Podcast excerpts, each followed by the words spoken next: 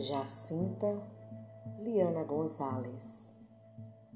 Faz tempo recusava-me a ir, porém, hoje, impossível evitar. Enfermaria da UTI do Hospital São Lucas, Vitória, Espírito Santo, Brasil. Jacinta em coma. Desde maio, Jacinta está em coma. Só hoje fui visitá-la. Creio que não suportou a dor de celebrar um ano da morte de sua filha, que seria no mês seguinte, e fugiu. Fugiu para dentro de si, numa viagem amarga que não evidencia sua sempre forte alegria com a vida. Entrou em silêncio, em distanciamento, deixou-nos. Mas não morreu.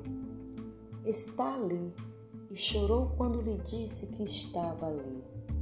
E chorei porque quem vi ali não era Jacinta. Vi um corpo sofrendo, moribundo. Perguntei à enfermeira e, não satisfeita, perguntei ao médico. Confirmado. Era Jacinta. Não vi uma pessoa, um ser imbuído de vida sofrimento de alguém que não quer viver e não tem a alegria de ir.